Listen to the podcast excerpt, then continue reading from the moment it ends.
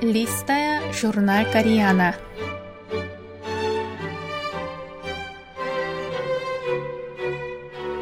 Дорогие радиослушатели, в эфире «Листая журнал Кориана». В этой передаче вы можете послушать самые интересные публикации журнала «Кориана», который издается Корейским фондом. У микрофона Аня.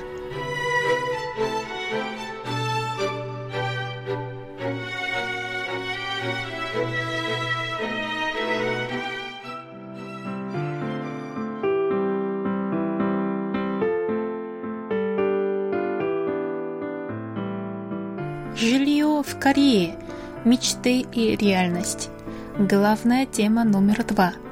Типовые жилые высотки. Обитель среднего класса. Часть вторая.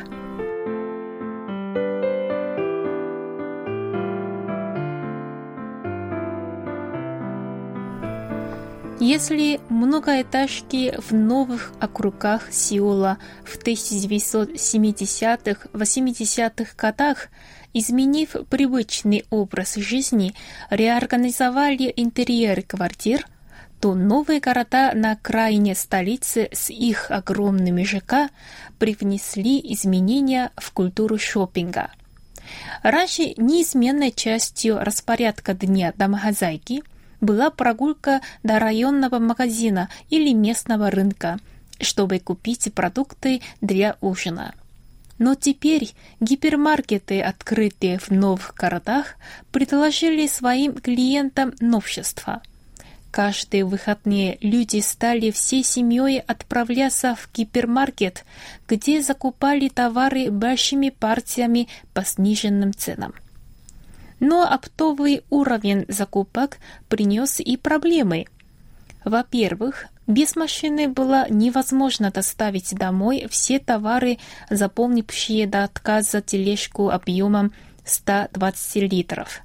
Во-вторых, дома нужен был холодильник побольше, чтобы хранить в нем все продукты, фрукты и напитки повысившийся в результате новой культуры шопинга спрос на машины и большие холодильники вызвал подъем в автомобилестроении и производстве бытовой техники.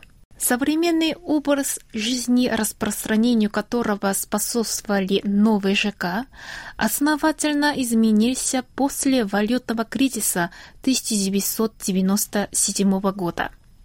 Чтобы спасти оказавшийся в кризисе строительный бизнес, правительство отменило потолок цен на новые квартиры, что, в свою очередь, побудило частных застройщиков начать строить элитное жилье. Такие элитные жилые высотки с коммерческими площадями впервые появились в Юнине, городе на окраине Сеула, а затем в столичном районе Тэчидong и районе Чонгжадong в Бундане. С началом реновации старых ЖК в Кангнаме это вылилось в тенденцию, которую можно называть пост-Кангнам. Рост цен на квартиры, подогретые структурными изменениями на рынке активов, сыграл роль катализатора, кардинально улучшив планировку квартир – Гостиные и кухни стали просторнее, а встроенная мебель – обычным явлением. Для отделки стали использовать более дорогие материалы. В просторных кухнях появились двухдверные холодильники, холодильники для кимчи, стиральные машины с фронтальной загрузкой и кухонные острова, а в уголках гостиных и прохожих заняли место предметы античной мебели неясного происхождения в европейской духе или картины молодых художников. Соразмерно площади гостиной вырос и размер экрана телевизора, а уборка стала уделом робота-пылесоса. В середине 2000-х годов застройщики перенесли фокус с интерьера на зеленую зону в ходе реновации старых ЖК в Кангнаме.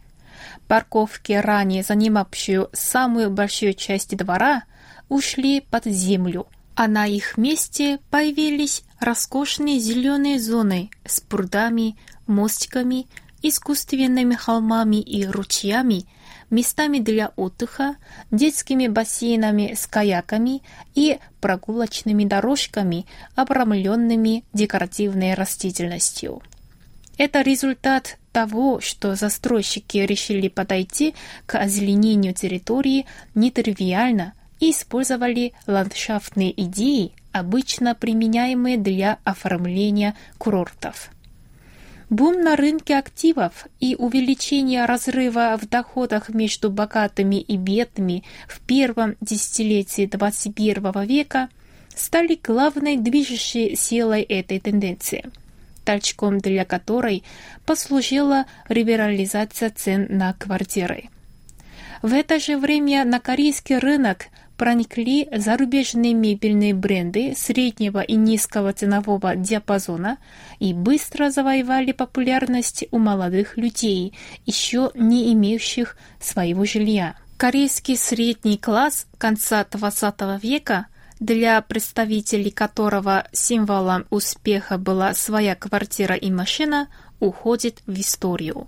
Тем не менее, жилищная политика правительства дала плоды – Сейчас доля квартир в жилом фонде Кореи превышает 60%.